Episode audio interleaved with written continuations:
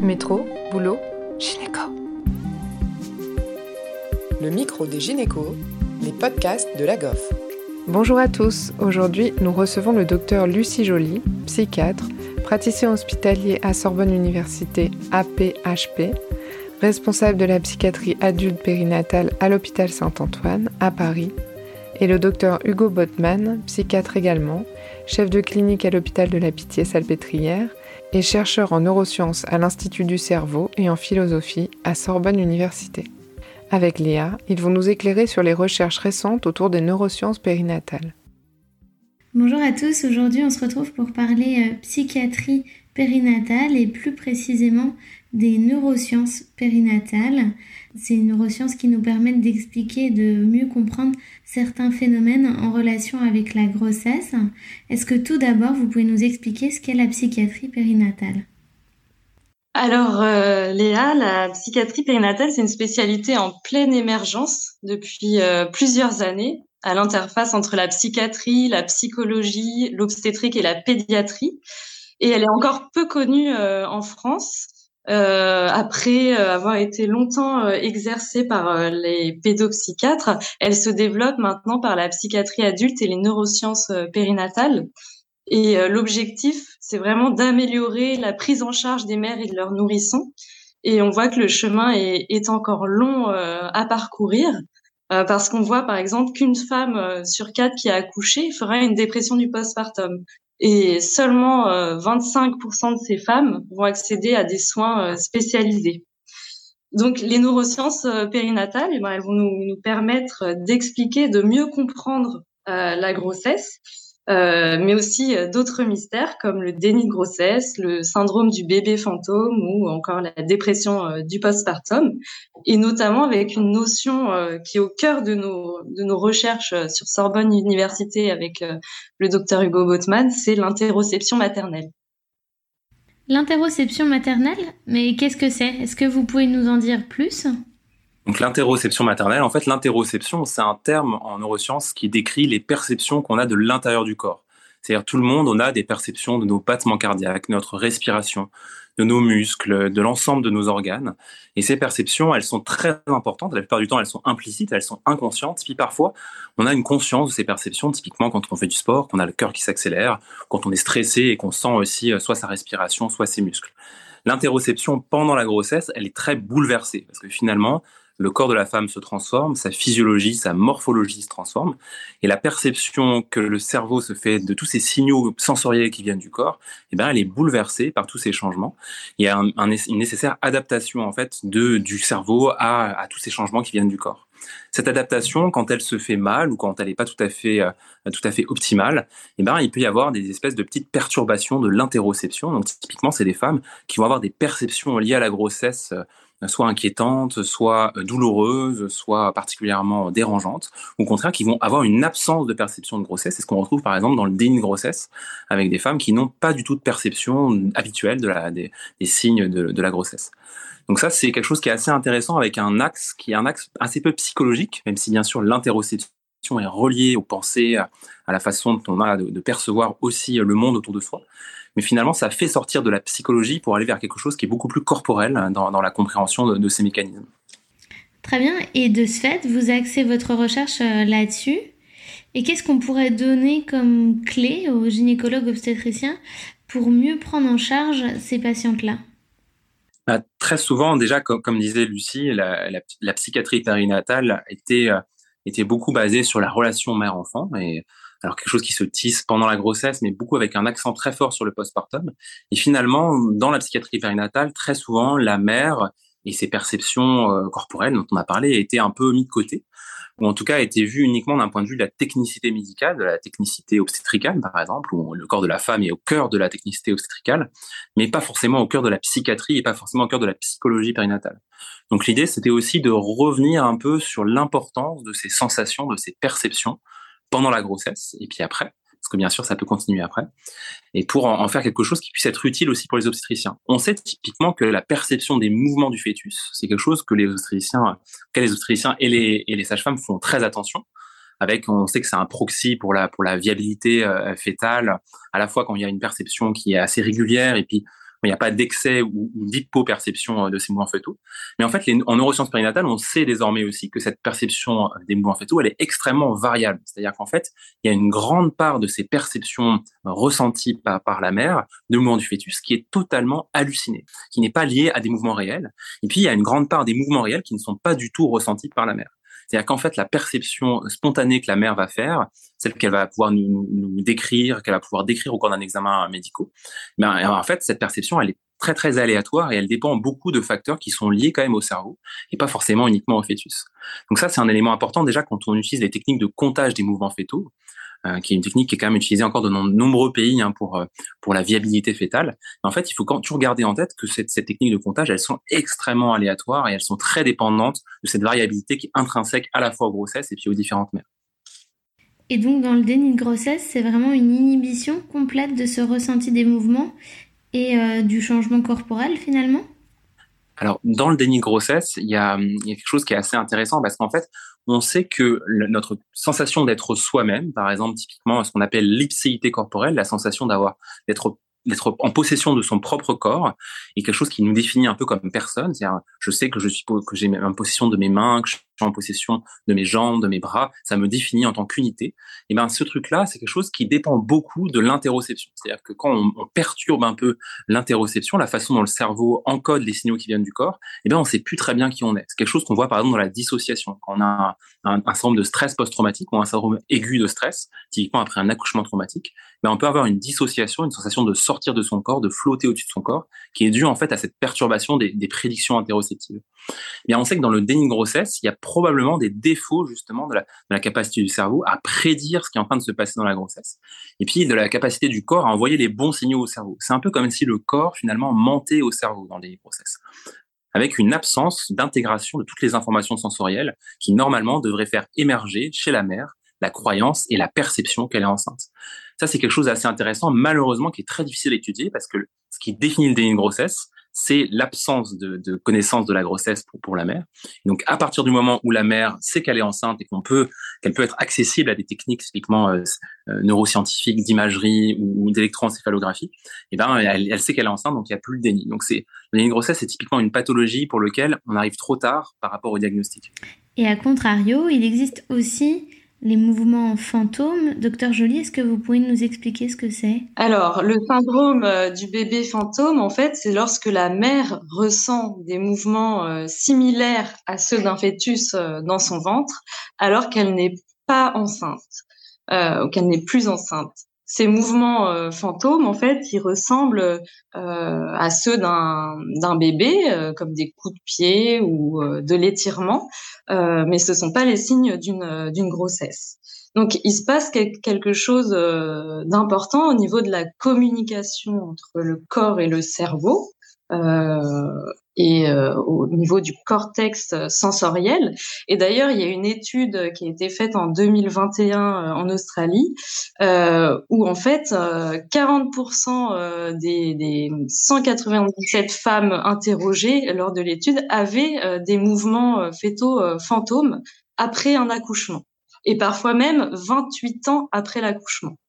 Donc, euh, c'est vrai que ces chiffres nous ont interpellés. Nous, dans notre pratique quotidienne, et eh ben maintenant, on, on, pose la question et c'est vrai qu'on est, on est assez étonnés. Et en fait, ces femmes, et eh ben, elles osent pas en parler parce qu'elles, euh, elles se disent mais qu'est-ce qui se passe? Elles font plusieurs tests de grossesse pour s'assurer qu'elles sont pas enceintes. Euh, ils sont négatifs.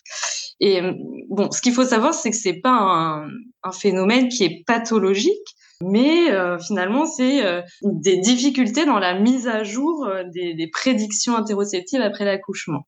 Et, et, ça peut être très très douloureux parce que dans les contextes de mort fétale in utero, euh, la perception de ces mouvements euh, fétaux, eh ben c'est assez terrible et euh, et donc ça peut favoriser des troubles dépressifs, anxieux et donc il faut vraiment être vigilant. Il faut sensibiliser bah, les gynécologues, obstétriciens et les, les sages-femmes à ce syndrome qui peut être prédicteur d'un épisode dépressif. voilà. Et c'est un peu le même mécanisme finalement que les membres fantômes après une amputation c'est vrai qu'on est allé un peu vite au début. On n'a on pas on n'a pas posé un peu les bases qui sont qui sont importantes pour pour tout ce qu'on est en train de se dire là. C'est qu'en fait donc tous tous ces travaux là dont on parle sont basées sur les découvertes récentes en neurosciences qui ont montré qu'en fait le cerveau n'est pas c'est pas juste un récepteur de l'ensemble des informations sensorielles qui viennent du monde, de la vision, de l'audition, de l'olfaction et du corps, mais c'est plutôt un prédicteur. C'est en fait une sorte de machine prédictive qui à tout moment essaye de prédire tout ce qui est en train de se passer sur le plan statistique probabiliste dans le monde et à l'intérieur du corps. C'est-à-dire qu'à tout moment, votre cerveau est en train de se demander à quel rythme bat votre, votre cœur, comment va se, mettre en place votre respiration, quel est le niveau d'étirement de chacun des muscles qui composent votre organisme? Et en fait, ces prédictions, à tout moment, elles sont comparées aux entrées sensorielles, à tout ce qui vient euh, vraiment de, ces organes sensoriels et tout ce qui est transmis par euh, toutes les afférences sensorielles. Et c'est cette comparaison entre vos prédictions et la réalité sensorielle qui en fait fait la perception. Donc en fait, votre perception, c'est à tout moment une sorte de duel entre ce que votre cerveau imagine du monde et la réalité perceptive que vos organes sensoriels lui transmettent. Et le problème, c'est que cette perception, ce duel entre ce qui est prédit et ce qui est réel, eh ben, ça peut varier. Parce que bien sûr, à un certain moment, votre cerveau va prédire beaucoup de choses moment, il va rien prédire du tout. Et pour certaines personnes, eh ben, les afférences sensorielles peuvent être un peu modifiées. typiquement, quand on a une DMLA ou quand on a euh, une, neuropathie diabétique, bah, c'est un peu modifié ces afférences sensorielles. Et donc pendant la grossesse, eh bien cette espèce de duel entre prédiction et sensorialité est un peu déplacé aussi, parce qu'avec tous ces changements de la qui sont liés à la grossesse, eh bien le cerveau c'est parfois plus vraiment trop euh, comment s'y prendre. Il, il met un certain temps quand même à s'adapter, à s'harmoniser progressivement entre ce que ce qui vient du fait ce qui vient du corps, euh, ce qui est lié à l'utérus, ce qui est lié au mouvement des viscères. Et tout ça, ça peut être assez compliqué. Ce qui fait que typiquement, quand on parle des mouvements fétaux, il y a un grand nombre en fait de, trucs qui sont liés au péristaltisme intestinal qui vont être perçus par la femme comme des mouvements fétaux. Et en postpartum, un grand nombre des mouvements fétaux fantômes, c'est-à-dire la sensation qu'ont les femmes d'avoir un, un, bébé qui est en train de bouger dans leur ventre en l'absence de grossesse, mais en fait, c'est dû à une mauvaise intégration de mouvements aussi viscéraux, de quelque chose qui est très lié aux viscères. Évidemment, vos viscères se déplacent un petit peu, mais le cerveau, comme il a ses prédictions anciennes qui sont restées sur la présence d'un fœtus, et eh ben tout de suite, il va driver cette perception en se disant mais c'est un fœtus et on va avoir une sensation, une phénoménologie d'un fœtus qui est en train de bouger dans le ventre. Ça, c'est assez important, mais il faut aussi se dire que parfois, ça peut être totalement halluciné. C'est-à-dire que le simple fait de prédire quelque chose, ça peut faire qu'on le ressent. Ça, c'est quelque chose qu'on qu voit très souvent hein, dans, dans, les pathologies psychiatriques. Nous, on le voit énormément. Typiquement, les hallucinations, c'est ça.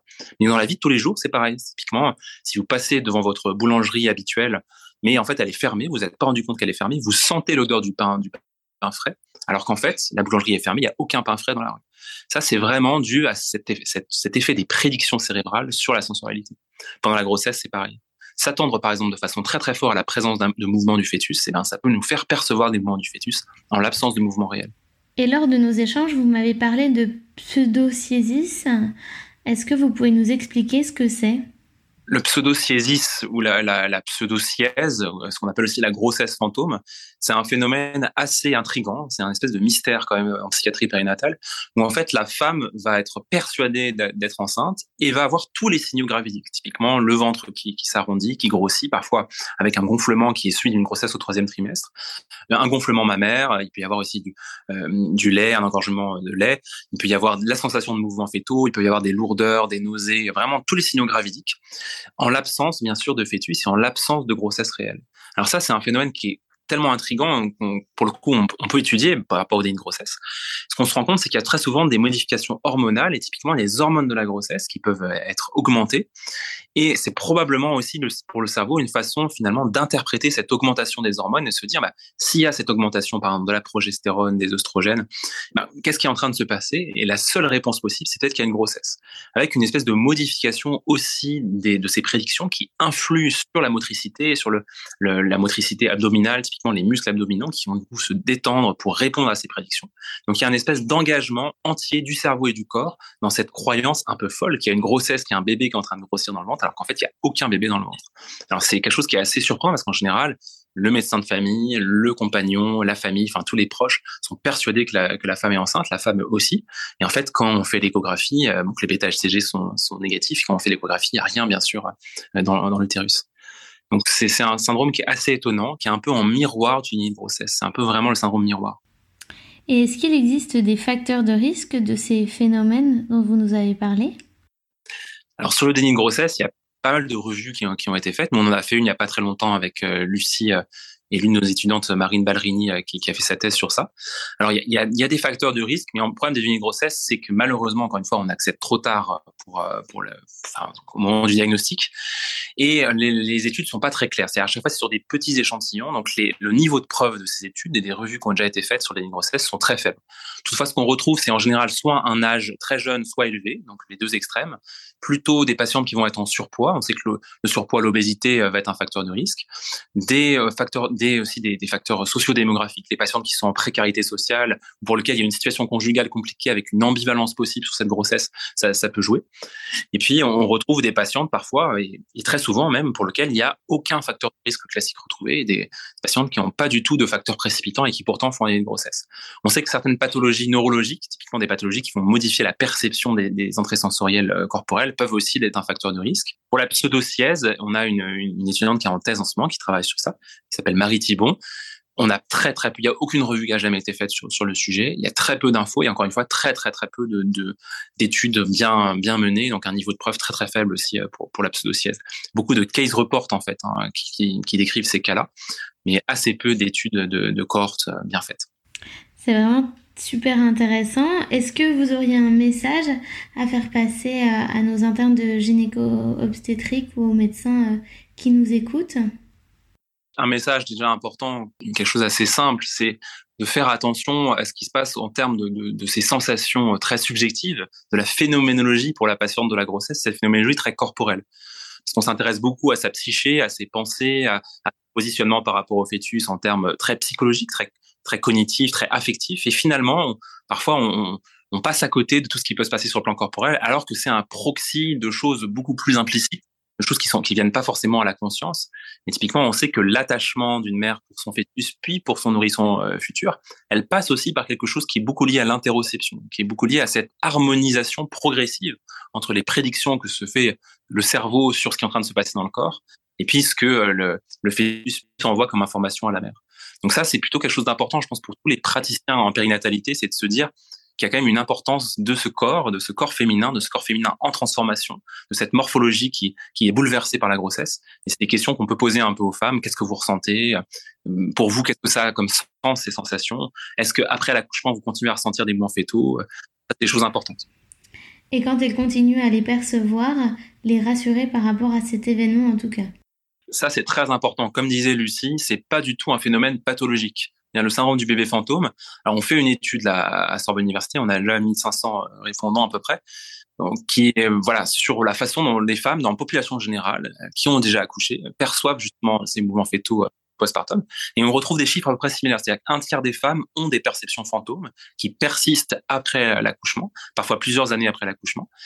Chez certaines de ces femmes, la plupart, enfin, la plupart du temps, ces femmes n'ont jamais parlé parce que personne ne leur a posé la question avant et elles n'ont jamais osé en parler à leur obstétricien, à leurs compagnons, à leurs amis, en se disant Ouh là là, c'est bizarre cette pensée que j'ai eue, il faut surtout pas que j'en parle, sinon on va me prendre pour une folle, on va se dire qu'est-ce que tu penses, etc. Et pourtant, c'est extrêmement fréquent et ça n'a rien ni de pathologique, ni de honteux, ni de grave. Il faut, c'est juste une persistance des prédictions interoceptives cérébrales. Moi, le message que j'aimerais donner, c'est qu'il faut changer un peu l'image de la psychiatrie, en donner une vision plus moderne et voilà, pour que les patientes puissent plus s'autoriser à verbaliser leurs euh, difficultés auprès des, praticiens en périnatalité, parce que plus on prend en charge euh, ces difficultés euh, tôt, et plus finalement c'est facile de, les traiter. Et euh, ce qui est euh, une prévention euh, finalement de la femme, ça va être aussi une prévention pour le bébé parce que en postpartum, ben voilà, une femme qui fait une dépression, et eh ben ça aura potentiellement un impact aussi sur le développement psychoaffectif de l'enfant. Donc le voilà, le message c'est la prévention et, et ouvrir la, la porte euh, et changer euh, l'image euh, de la psychiatrie en général. Merci beaucoup. Pour en savoir plus sur les neurosciences prénatales, je vous invite à lire le livre des docteurs Joly et Botman intitulé Dans le cerveau des mamans, la maternité, l'amour et le baby blues expliqué par les neurosciences. Merci à tous de nous avoir écoutés aujourd'hui. Rendez-vous la semaine prochaine pour un nouvel épisode. Vous retrouverez toutes les ressources et références de ce podcast dans la description et surtout, N'hésitez pas à vous abonner à la chaîne, à lui accorder 5 étoiles, voire même à en parler autour de vous. Métro, boulot, gynéco.